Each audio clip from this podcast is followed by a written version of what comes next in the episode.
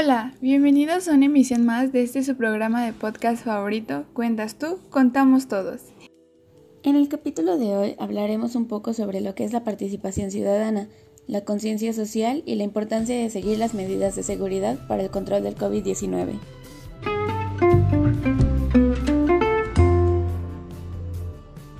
La participación ciudadana se entiende como la intervención de los ciudadanos respecto a los intereses sociales de carácter particular en la democracia actual, en ocasiones, una parte de la sociedad es la que tiene el poder de representación, tomando decisiones legítimas que afectan a una mayoría.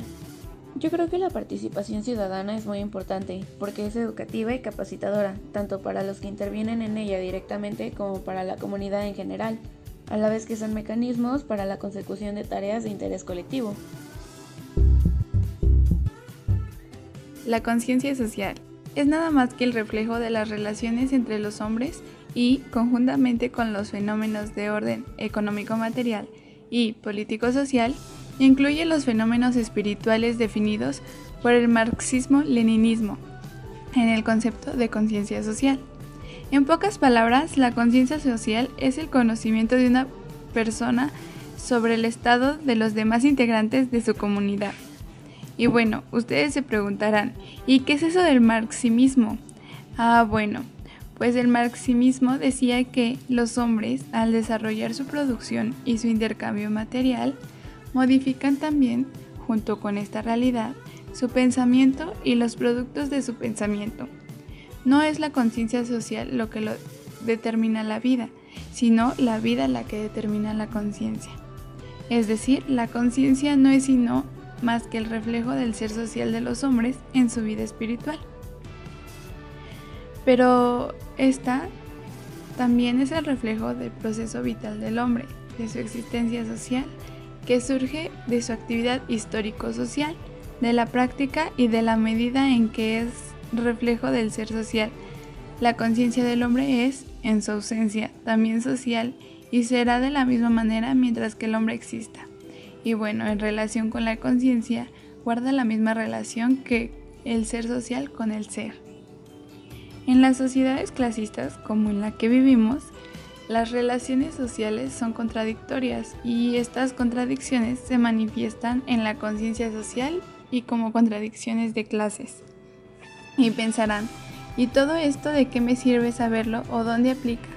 Pues bueno, la conciencia social existe y se manifiesta en las formas de la ideología política, de la filosofía, de diversidad de la diversidad de las formas de esta es determinada por la riqueza y formas de la conciencia reflejan los distintos dominios y aspectos de la realidad. Por ejemplo, las ideas políticas reflejan las relaciones entre las clases, naciones y estados. También esto lo podemos ver claramente en estos tiempos de pandemia, ya que si todos tuvieran conciencia social, no saldrían a la calle para cosas innecesarias y para acabarla de amolar sin cubrebocas, o no harían COVID fiestas como se les llama en Facebook. No lo harían ya que serían conscientes de que si yo salgo me puedo enfermar y hacer un contagiadero enorme. O a mí me valió salir pese a que me puedo enfermar, pero no estoy pensando en los doctores que se la juegan para salvarme.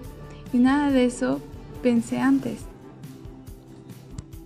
Fíjense, a mí me tocó ver a una persona que a inicios de pandemia estaba muy asustada y se quedaba en casa. Y ahorita ya sale como si nada, recibe visitas, no hombre, hace de todo. La verdad es que yo siento que este año no me fue mal. Digo, la pandemia obviamente me tumbó varios planes. Por ejemplo, yo tenía un concierto en mayo y pues ya no, ya no se pudo hacer. Pero pues en mi caso no pasó algo insuperable. Algo que está pasando en mi familia actualmente es que pues sí se quieren ver para el 24 y para el 31. Eso es algo en lo que yo estoy en total desacuerdo porque varios integrantes de mi familia ya tuvieron COVID.